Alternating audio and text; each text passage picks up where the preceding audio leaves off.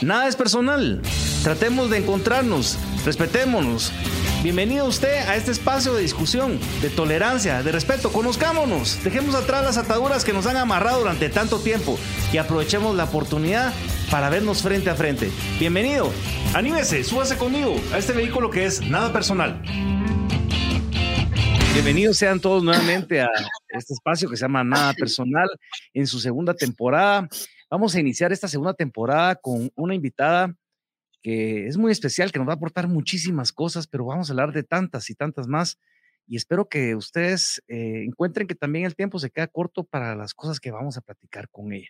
Eh, es reconocidísima, es una persona respetada, es una persona querida, es una persona que representa muchas cosas, luz, muchas luchas y muchas causas, y que ha estado siempre en el escenario de la vida activa de Guatemala y por supuesto su, su, legado y soporte es reconocido por todos. Y hablo nada más y nada menos que la licenciada Ninet Montenegro.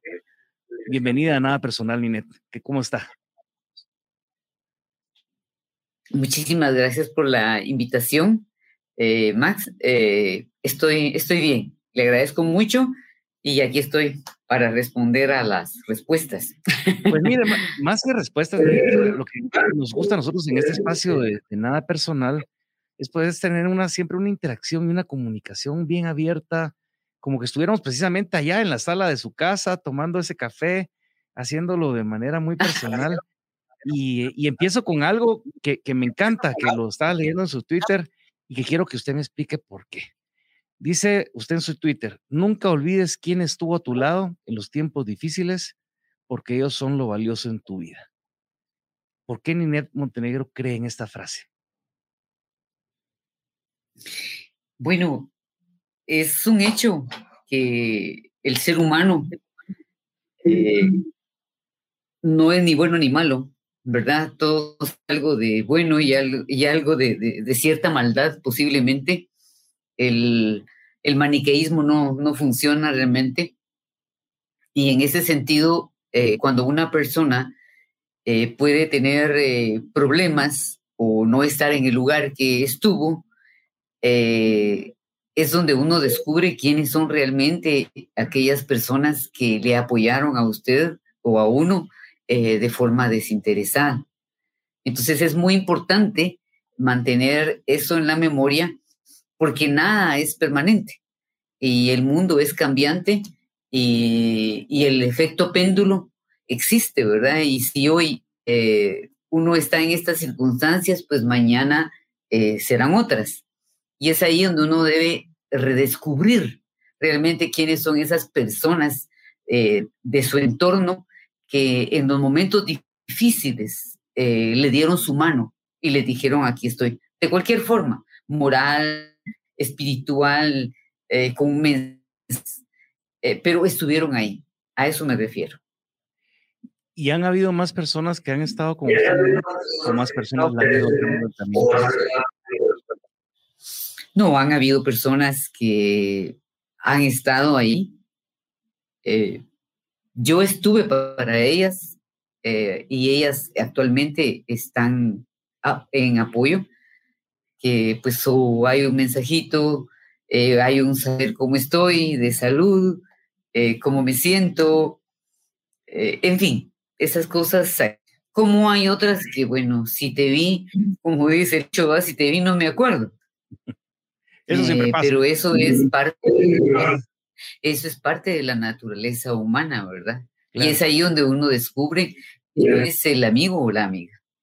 No, y es que hablar de 37 años de una vigencia activa, tratando de, de construir un mejor país, pero con un origen de una causa eh, muy dolorosa que lleva a formar a, a, al grupo de apoyo mutuo, se dice poco, pero es, es, es, mucho, es mucho el tiempo que se ha estado en, en, en esa, en esa batalla. Me imagino que en el camino, eh, pues ah, no solo la causa, de la, lógicamente, de la, de la, pérdida personal directa de, de su esposo, de Fernando García, pero también en el avance también de otras personas que se recordaba hace poco a Rosario Godoy de Cuevas, que hace 31 años de, su desaparición y la muerte de su hijo y de su hermano, etcétera. Eh, o sea, hay mucha gente que en el camino se ha ido quedando. Qué importante es para, para una sociedad el no olvidar los nombres, el no olvidar las razones, sin importar de quién haya sido, pero que de repente se hayan sido, que hayan sido arrebatados de este camino por, por razones que nunca deberían de haber pasado, Ninette.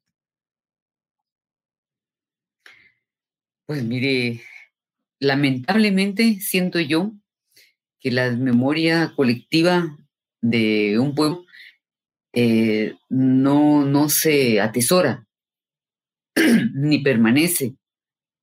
Y hay más que intencionalidad del Estado de que los hechos que ocurrieron en el pasado, sobre todo si fueron eh, actuados por parte del Estado bajo terrorismo de Estado, me refiero a los años más difíciles, se olviden y contar su propia historia oficial. Y eso hace que en la actualidad, por ejemplo, la juventud realmente desconozca eh, qué fue lo que pasó y que dé por hecho todo lo que tiene.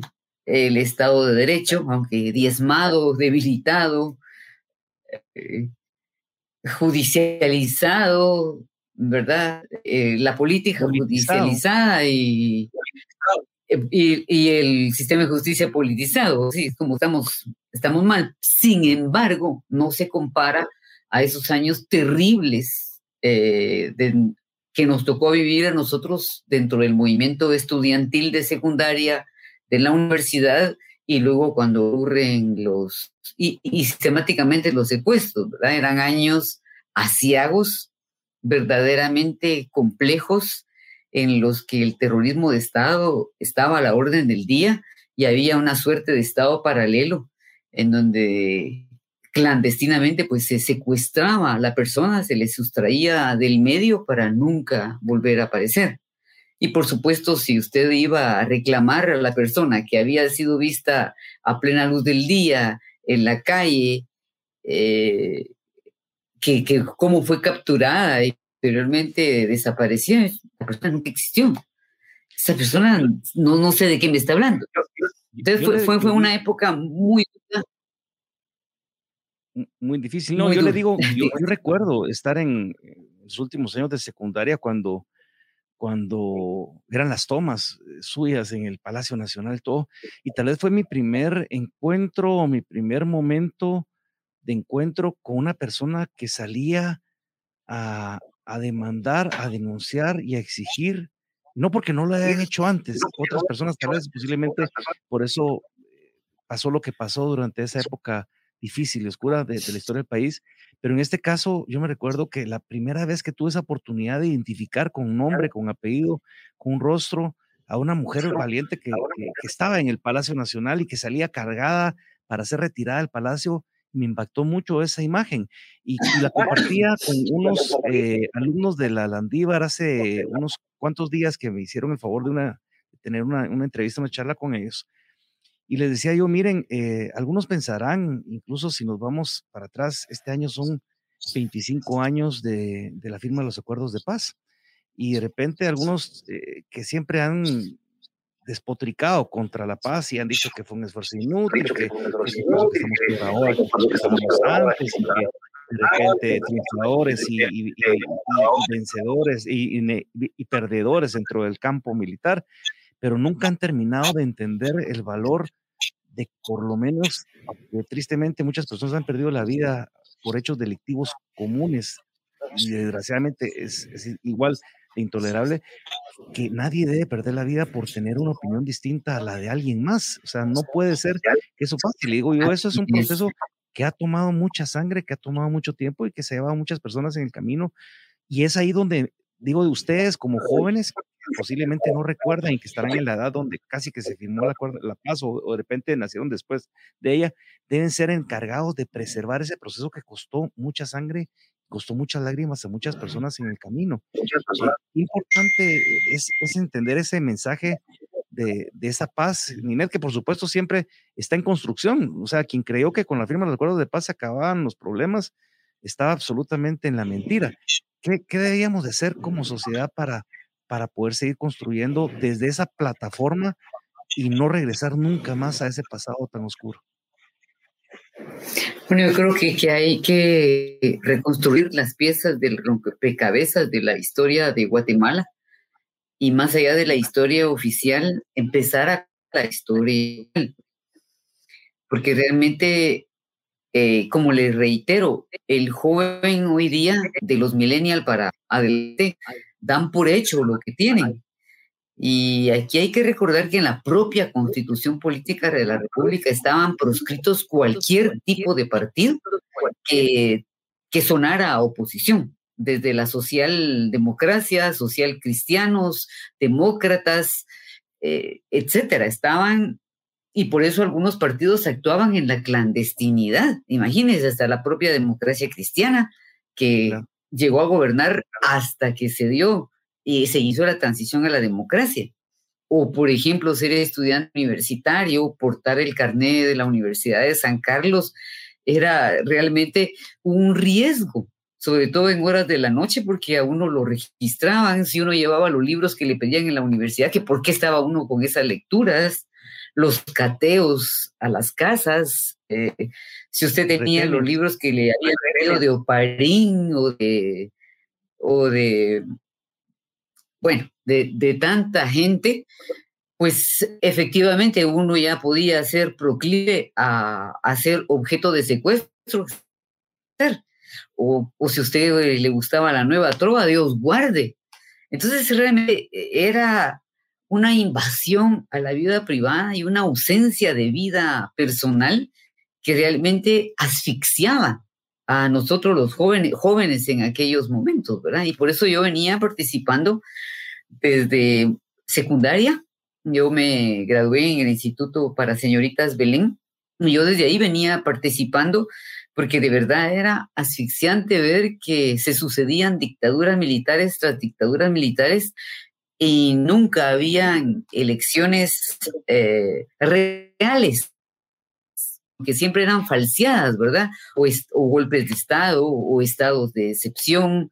Y así nacimos, así crecimos y en nuestra juventud pues nos tocó dar la batalla cuando las personas que se oponían a esa situación de vida que era ya insostenible fueron detenidas y posteriormente desaparecidas. Y uno de ellos pues fue eh, quien llegó a ser mi, mi esposo padre de mi, de mi hija mayor.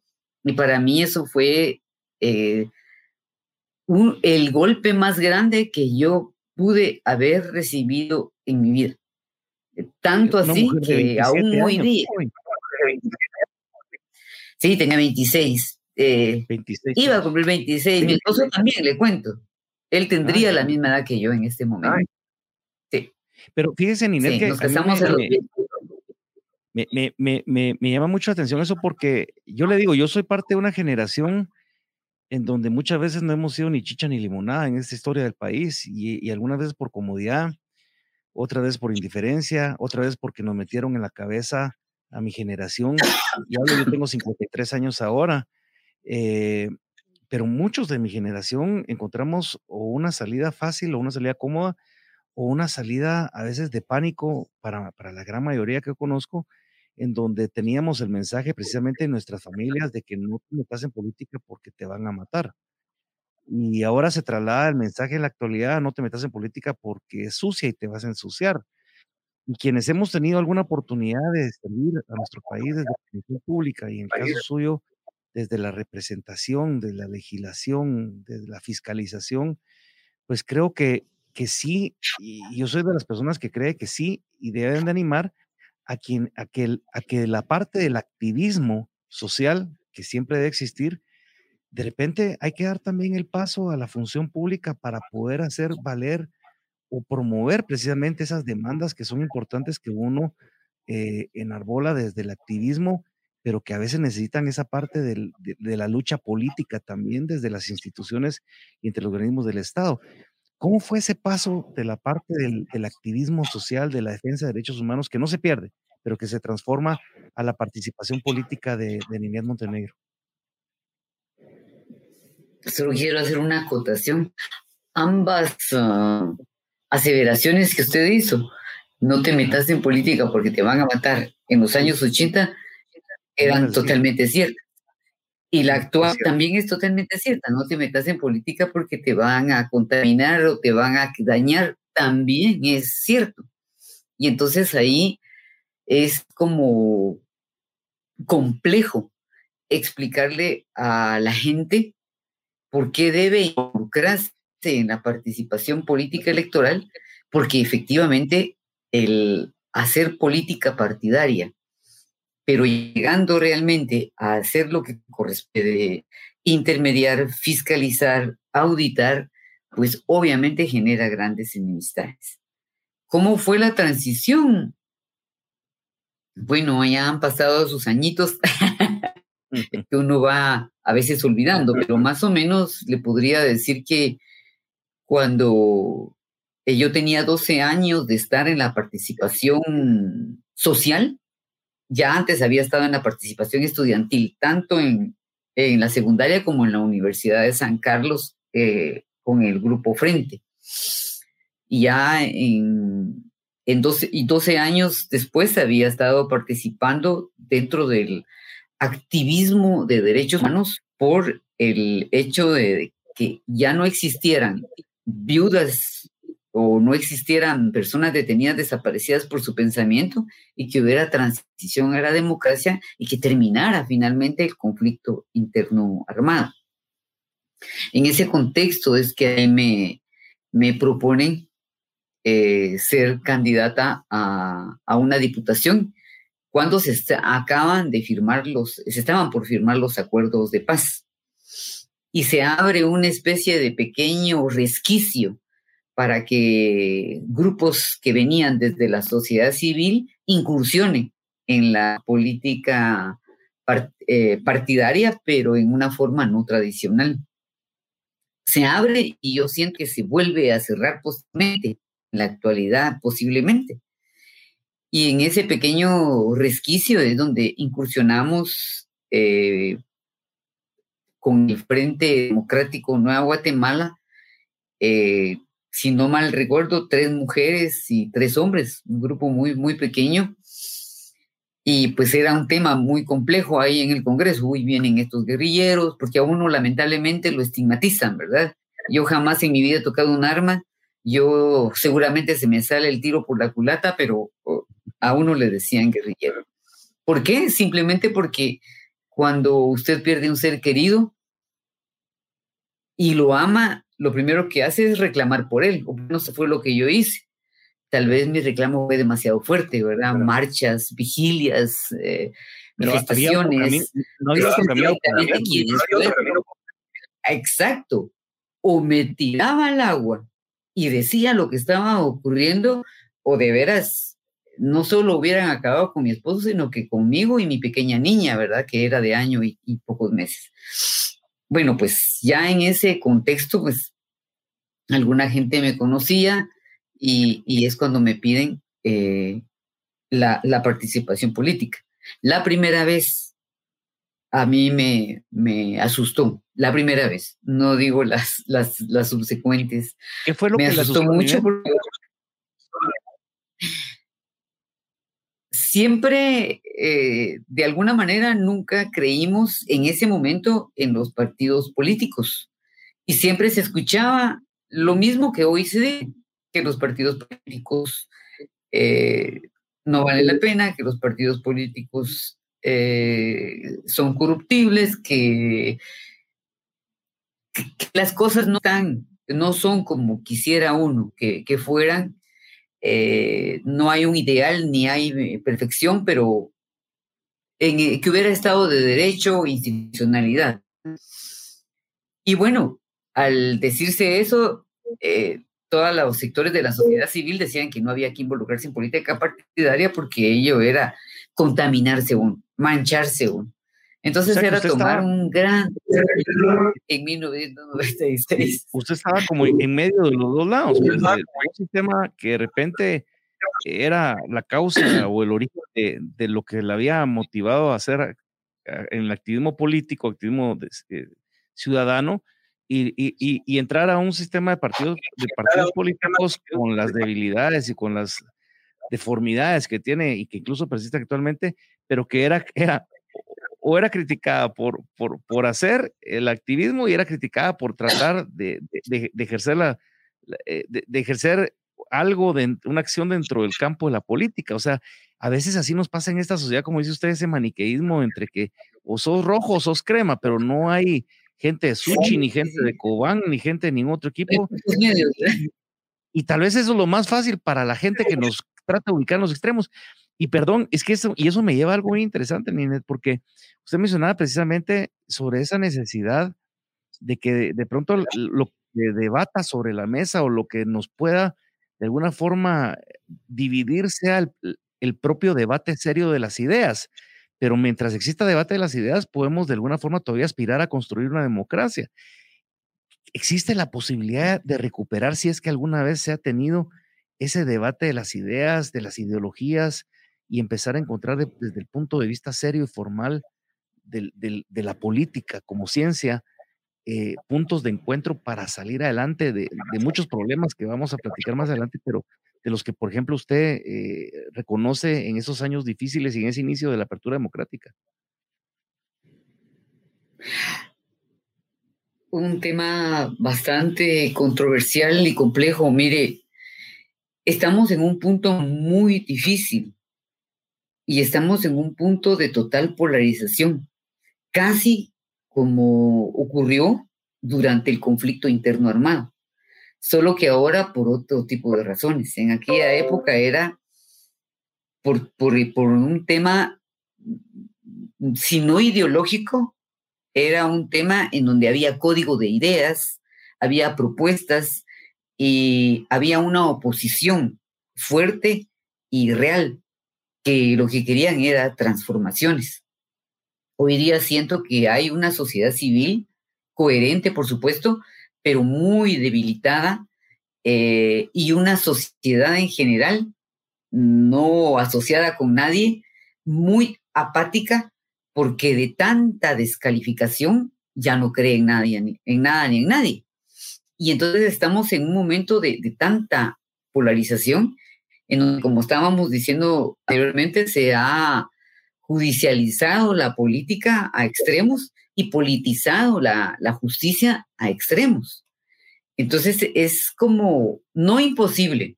Yo creo que nada es imposible si sabemos romper muros y o, o, usamos esos muros ya existentes para poder escalar sobre ellos y tener puentes, ¿verdad?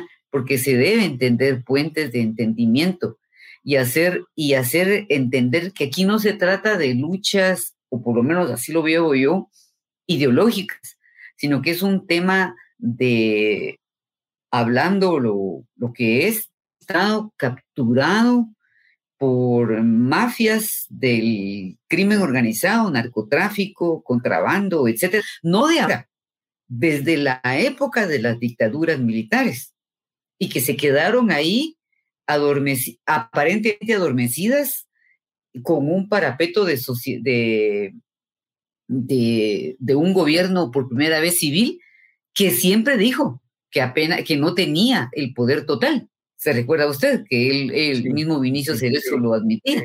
Entonces, es decir, esas mafias han larvado históricamente alrededor del Estado. No es un problema de Yamatei, no es un problema, no, es un problema histórico que no quisimos resolver o no pudimos resolver y no lo y no y nadie se atrevió a hacerlo.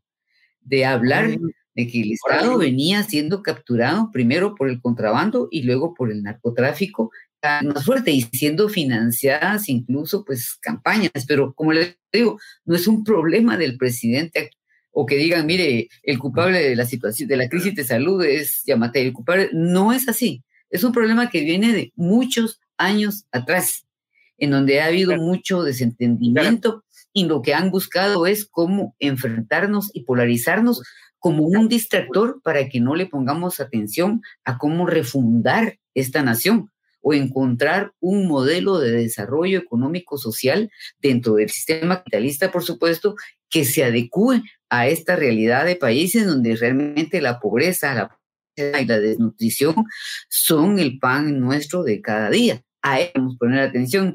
Y eso no es un problema de izquierda o de derecha. La lucha contra estos flagelos que tienen al país en el tercer mundo es un tema que nos debe unir, independientemente de, de, los códigos de ideas que se puedan tener. ¿verdad? Independientemente de ello, a todos nos conviene que Guatemala avance y desarrolle, a todos, pero no se ha querido entender así, se nos ha polarizado. Comparto, con usted, precisamente esas son agendas que están pendientes incluso desde, como dice usted, desde, siempre. Lo que pasa es que son temas que, que van saliendo a la mesa y que empezamos tristemente a veces a convivir con cierta comodidad como sociedad frente a los temas. O sea, usted hablaba muy bien, el tema de, desigualdad o inequidad, la parte de la pobreza, pobreza extrema, la parte de la discriminación y la parte del racismo están pendientes de, de, ser abordados de manera responsable porque parece ser que a nadie le gusta tratar esos temas porque generan alergia y a veces nos rebotan el espejo la peor imagen de nosotros mismos.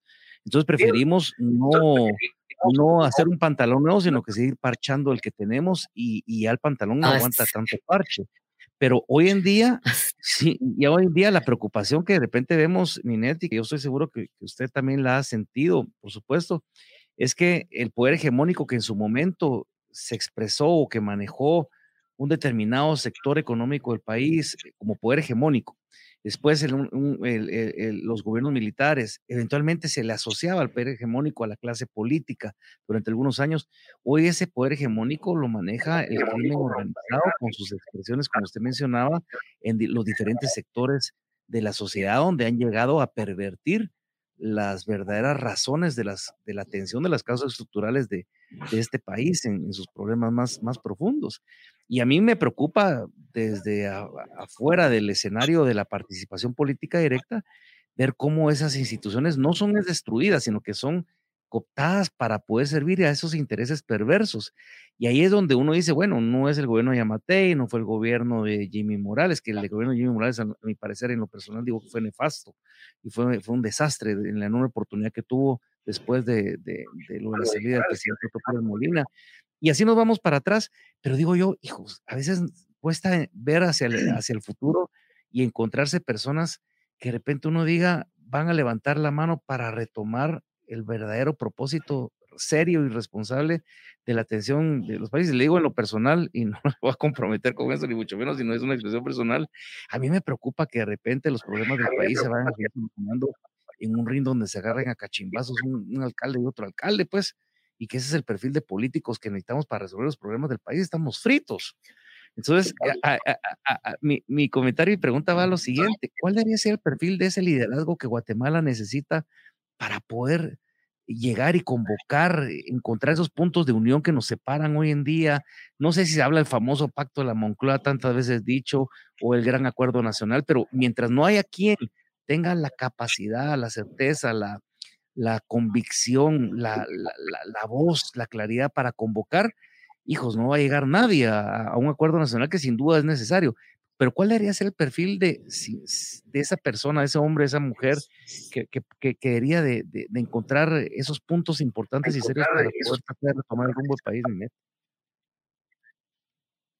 Bueno, quisiera como eh, iniciar que si se hubiesen cumplido los acuerdos de paz, que siguen estando vigentes, eh, posiblemente eh, hubiéramos avanzado muchísimo, porque hablaba desde reformas a la ley electoral hasta temas muy importantes vinculados con el desarrollo económico social. Se recuerda, ¿verdad? Situación económica social, el, el papel del ejército en una sociedad democrática y hay temas pendientes, ¿verdad? El tema de dotación de tierras, en vía, adquiridas en vía legal, pues a través del Estado, el tema de la capacitación para el trabajo, el tema de la generación de empleo. Bueno, habían tantos temas que lamentablemente eh, nunca eh, se concretizaron.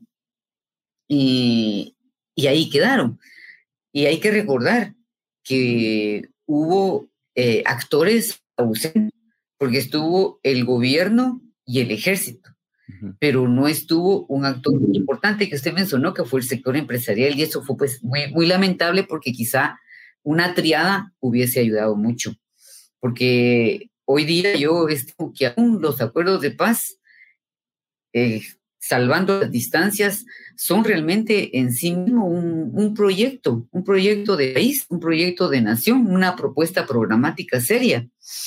Eh, porque para diagnóstico ya estamos el CATUM, eh, la ODS, bueno, en fin, muchísimo, ¿verdad?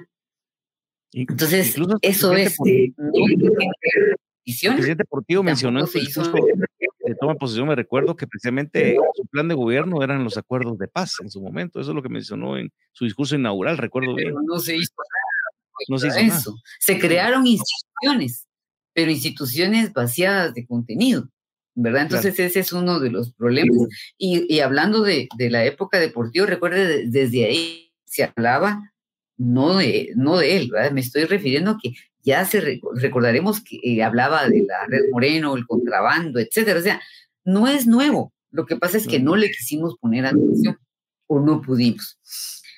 En torno al liderazgo, yo lo que creo es que más que liderazgos es cómo realmente los guatemaltecos, con toda la madurez emocional que requerimos, nos empapamos de la realidad de nuestro país en la picota, en una situación verdaderamente delicada y hacemos un esfuerzo, como le reitero, por ir tendiendo puentes de ambas tendencias, llamémosles gusta eso, de ambas tendencias e ir encontrando coincidencias, que hay muchas más coincidencias que coincidencias.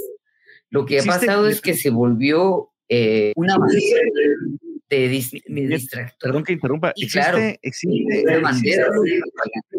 la necesidad o extrañamos la presencia de una figura como por ejemplo el cardenal Quesada Toruño, que hubiera sido una buena persona con, con todas las, las, las, las eh, credenciales para poder venir y, y, generar esta, esta, este, ese espacio de acercamiento para atender estos puentes. Eh, porque muchos, eh, muchos quisiéramos eso, no se puede. de repente nosotros hemos pensado que tal vez Gonzalo de Villa o, o Monseñor Ramazzini, ojalá que pudiera existir una, una, iniciativa de estas para poder venir y, y tratar de, calmar un poco toda esta incertidumbre que nos ha generado todas estas distancias políticas, ideológicas, pero también la propia crisis que hemos vivido de la pandemia durante este año que ha sido terrible para, para los quehaceres emocionales y los quehaceres también ciudadanos y políticos y para poder seguir avanzando. Totalmente de acuerdo. Mire, Monseñor Quesada Toruño fue una figura indispensable a la asamblea y crear la asamblea de la sociedad civil, desde donde alrededor de 10 proponíamos una agenda de país en diversos económicos, políticos, sociales, culturales, y se trasladaban a donde estaba el gobierno y la ex insurgencia discutiendo, y de ahí surgen los 12 acuerdos eh, de paz, ¿verdad? Muy, muy importantes los 12 acuerdos, desde el Acuerdo Global sobre Derechos Humanos hasta el acuerdo sobre el fortalecimiento del poder civil, que hoy día, como le digo, siguen siendo muy importantes. Eh, pero esas figuras eh, no están. Creo que no hay que fijarse en figuras. Creo que hay que buscar, eh, empezar a hablar de colectivos, de coincidencias con colectivos, por ahí lo vería yo. ¿eh? Y sí Como que ya no me miro, ¿verdad? Pero no importa. Existe la, organización suficiente a nivel de los colectivos. Eh, eh, le digo porque me he topado con, con, muchos en algunos momentos en donde veía que habían unos que tenían mucho más serias, mucho más estratégicas y realmente desarrolladas, y habían otros que de repente están más en, en, en el afán de, de de no generar precisamente esos puentes de, acercamiento, y hablo de cualquier sector, sin ponerle esto. Y, digo esto porque incluso cuando, cuando leía su perfil, bueno, usted grababa precisamente del Instituto Belén y usted laboró como maestra, por ejemplo, muchos años en escuelas públicas, y el tema de educación es un tema tan pendiente y todo el mundo lo decimos, y, no hablo, y no quiero hablar directamente de Joel Acevedo no, pero, pero, pero sin duda existen unas grandes deficiencias dentro, por ejemplo, el tema de educación, eh, y cómo poder venir y acercarnos en una de esas prioridades, el tema de nutrición que usted lo mencionó, quería ser casi que un tema de Estado por todo lo que implica y por todo lo que repercute para, para, para una sociedad. Eh, a veces nos mueven esos temas en la medida en que los sentimos cerca, pero si no los sentimos cerca porque no eventualmente los, los, los enarbole, los suba a una plataforma, eh, de repente se quedan un poquito en, la gaveta de, de, las prioridades para muchas personas. Y le pregunto, ¿hay esos colectivos realmente con ese compromiso serio? ¿O cómo podemos realmente distinguir de los, de los colectivos serios a los colectivos que tal vez no tienen tan comprometida esta agenda como lo que usted está mencionando para poder avanzar? Sí, ¿a qué me refiero yo? No me refiero a la sociedad organizada.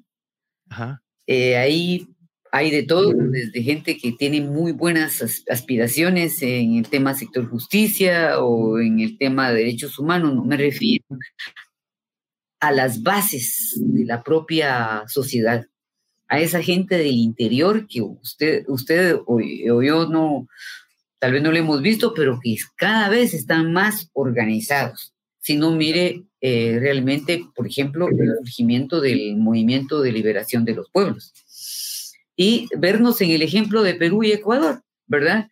Eh, cansados eh, de Correa, votan por alguien, dicen, no me consta porque no es mi país, de extrema derecha, dice. Y en Perú, supuestamente de extrema izquierda. Eso es lo que dicen. Entonces nosotros yo creo que los extremos no le convienen a nadie. Lo que nos conviene es encontrar coincidencias para reestructurar este país que se nos está eh, cayendo a, pedazos y no eh, culpar a un gobierno que está solo cuatro años, sino reconocer todos que hemos fallado y ayudar a que esas bases tengan un referente y se puedan pronunciar. ¿Quién ha sufrido realmente eh, estas carencias? La gente del área rural, la gente del área rural que no tiene empleo, que no ha tenido acceso a la educación, que no ha tenido oportunidades, cuya única oportunidad es salir a, Estados Unidos o a encontrar un mejor destino o a ser calcinado, ¿verdad? Y entonces, eh, por esa gente, y ellos son la voz que hoy debe ir eh, escuchándose, que creo que han sido los que han sido históricamente silenciados.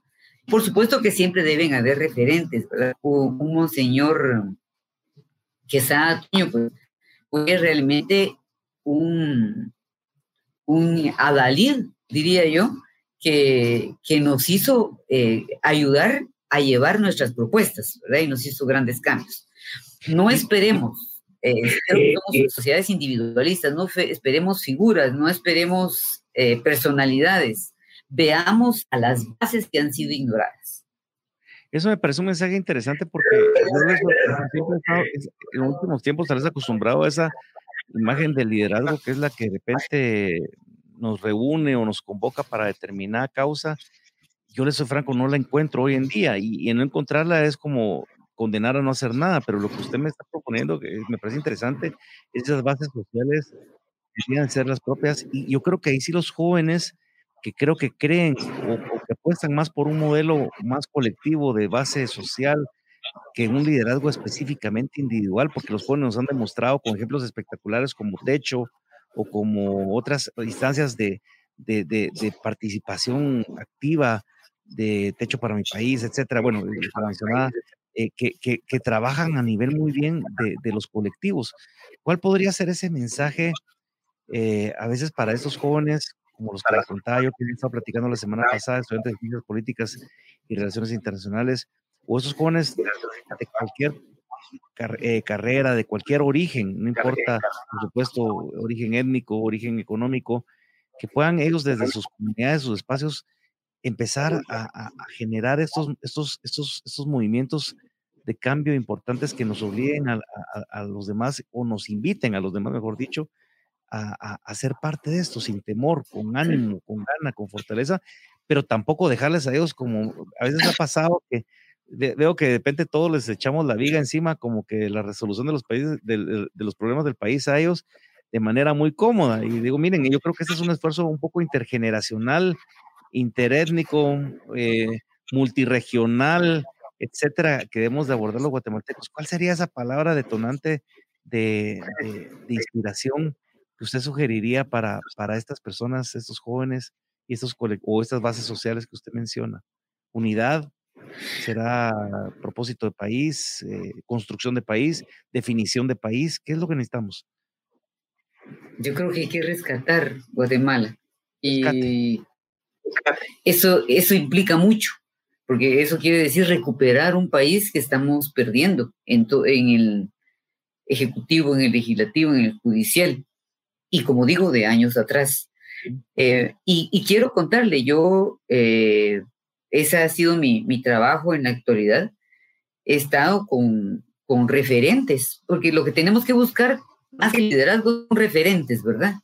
Referentes que, que, que nos indiquen algo, que nos ayuden. Pero en el interior de la República hay muchísimas organizaciones que están ya estructuradas y que están trabajando mucho, por ejemplo, la auditoría social porque yo he trabajado con ellos, como les digo, ha sido mi, trabajo, han hecho auditoría social a sus alcaldes, a sus gobernadores y ya lo empiezan a trasladar a nivel no solo del municipio, sino del departamento y pronto lo van a hacer a nivel nacional. Y ahí hay liderazgos sumamente interesantes. Eh, es un grupo heterogéneo que van desde gente de veintitantos años hasta 75. No, no, no es... Eh, es un grupo bastante heterogéneo en todos los sentidos, en representatividad, eh, grupo étnico, etcétera. Y créanme que es gente muy preparada, muy capacitada, que conoce la realidad del país, que sabe cuál es el, el, problema y que está tratando de encontrar soluciones. Lo que pasa es que nosotros desde nuestra capital no hemos visto cómo han ido creciendo estos, mm, estos colectivos sociales, que son bastantes. Créame, yo trabajé con gente de Huehuetango, Cobán, Alta Verapaz, eh, perdón, Alta Verapaz, Chiquimula y San Marcos. Y muy, muy, gente muy preparada. Eh, no, no formalmente, pero sí eh, una preparación no formal. Ninet, ¿cuál, ¿cuál ha sido en ese recorrido de tantas personas, de, tantas experiencias, eh, ha sido eh, esta persona que le ha impactado a usted en, su vida y que de repente usted encuentra, encuentra muchos, muchos elementos de similitud, de, no sé si le da algo de identificación o de repente decir, bueno, esta persona sí me, me, me inspira para, para poder seguir adelante. ¿Qué, persona me inspira en este momento? Sí, ¿o cuál ha impactado en su mm. vida?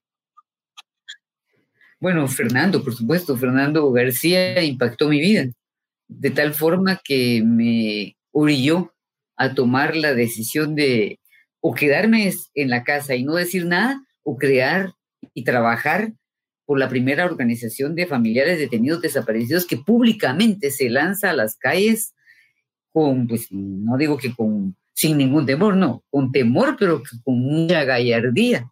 Y éramos sobre todo mujeres, y en aquella época, pues mujeres jóvenes. Él ha sido para mí mi inspiración, eh, mi referente, al ser joven, eh, hubiese llegado a cumplir, fue en febrero de 84, y él en noviembre cumplía 26 años. Entonces, eh, era tan, él no era antisistema, él estaba tan, dolido con esa realidad de Guatemala, con esas no transformaciones, con esa, que era un opositor político.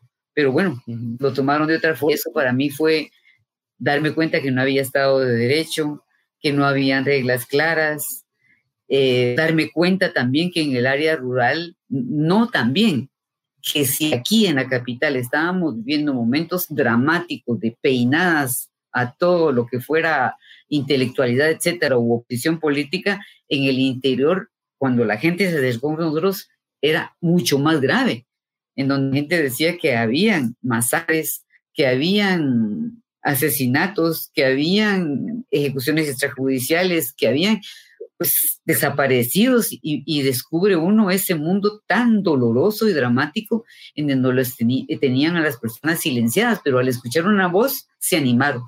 ¿Qué es lo que necesitamos hoy seguramente, verdad? Voces que se vayan alzando, que animen a otros, que los incentiven, pero más allá de liderazgos que sean eh, referentes, porque colectivos, como le digo, eh, hay muchísimos ya. Fíjese que eh, eh, usted dice algo que, me pega mucho con lo que, con, cosas que yo creo. Eh, tal vez no buscando una persona como, como referente, pero sí le voy a poner nombre y apellido. Por no, no, con esto no quiero dejar fuera a nadie más. por supuesto, hay miles, miles de historias más y personas más. Pero yo conocí, tuve la oportunidad de conocer un guatemalteco, un canjoal de San Pedro Soloma, que se llama Andrés Cruz.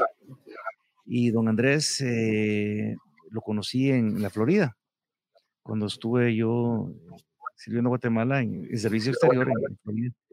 Y él era un líder de, la comunidad en una población que se llama Indian Town.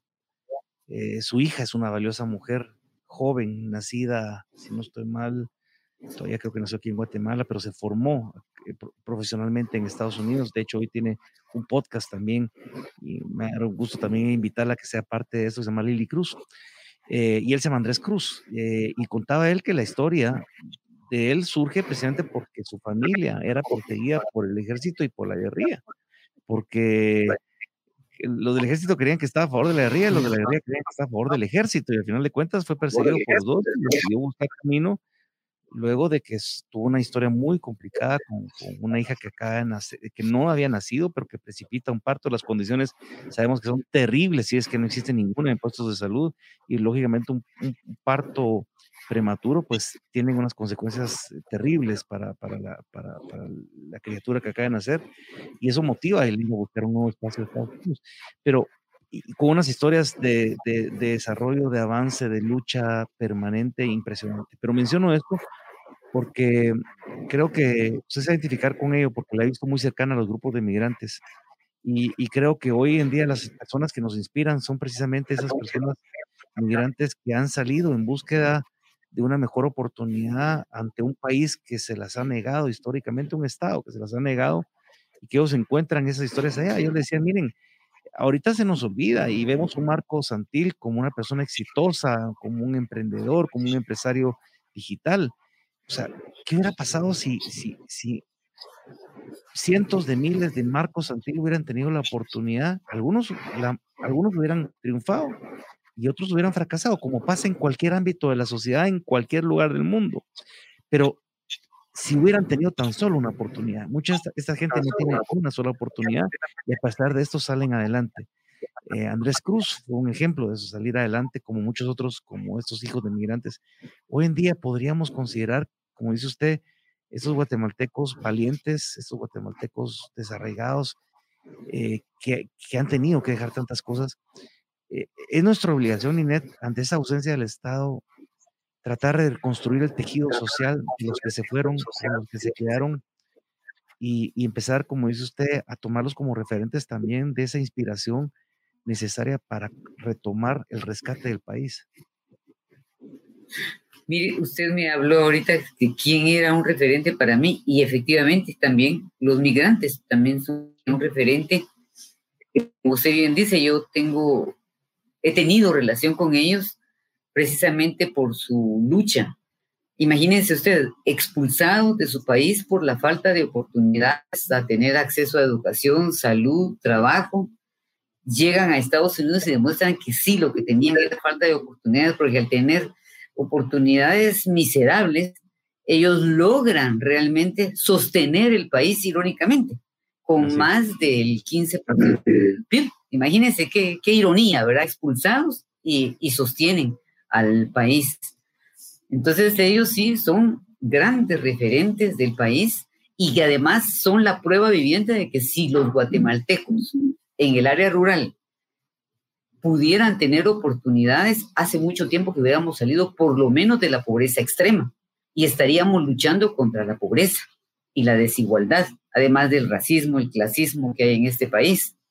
Y nos lo han demostrado muchísimos. Aquí está Marvin Otsoy, Juan Carlos Castre, no solo hoy día aportan con sus remesas a Guatemala, sino que han creado organizaciones desde, sus, desde Washington, Nueva York, y traen apoyo a los guatemaltecos en situación de pobreza en los departamentos donde ellos estaban.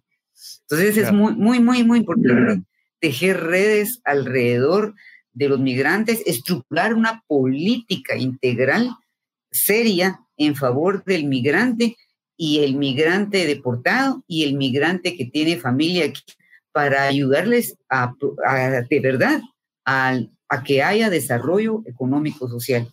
Con solo eso, mala tuviera esa oportunidad, otra yo cantaría. Y déjeme decirle, por eso era mi objetivo insistente en fiscalizar el presupuesto, porque usted hablaba de la educación. ¿Cuánto se va en gasto de funcionamiento que es necesario para hacer que la administración funcione? Pero se va más del, 80, del 90% del presupuesto de educación se va en puro funcionamiento. No Queda solo un para inversión social y cuando usted va a ver las escuelas están con ladrillos, no tienen pizarras, no tienen piso, no hay odoros, una situación terrible. Entonces la gente ante esas falencias, eh, pues se va. Y ahí está el caso de Comitancillo, caso de Huehuetenango, que hay muchísimas comunidades ya que pone la bandera de Guatemala y de Estados Unidos. Ellos, los migrantes, podrían ser grandes referentes para nosotros y ayudarnos realmente a, reconstruir las bases de una sociedad que los ha expulsado y que todavía sí nos sostienen, ¿verdad? suscribo lo que dice He llegado con, con, dolor de corazón a, la parte final de, cierre de, de, esta charla. Yo le decía, no, esto no es una entrevista, esta es una charla, un conversatorio entre, entre dos guatemaltecos, si me permite, entre dos personas, dos amistades, dos amigos que, que se juntan a reflexionar sobre lo que pasa en Guatemala, sobre lo que nos preocupa, sobre lo que realmente hablamos en nuestros ámbitos familiares y que por supuesto es parte de, del qué hacer porque no podemos desligarnos de, ese sentido de responsabilidad, pero ese sentido también de empatía hacia, hacia este país espectacular que tenemos y que, y que de repente todos tenemos algo que hacer. Yo apuntaba palabras que, que, que de repente me venían a, la, a, la, mente y creo que era importante tenerlas presentes, la palabra de la fe, la justicia, del amor, de eliminar y desterrar esa parte del terror, del recuerdo para precisamente no cometer esos errores que en el pasado nos han marcado, de la vida y de la tolerancia y el respeto entre, entre cualquier persona sin importar ni su origen, ni su origen étnico, ni condición económica, ni posición social, ni preparación académica como tal. Y solo me voy con una pregunta que de repente es la menos importante, pero me llamó la atención.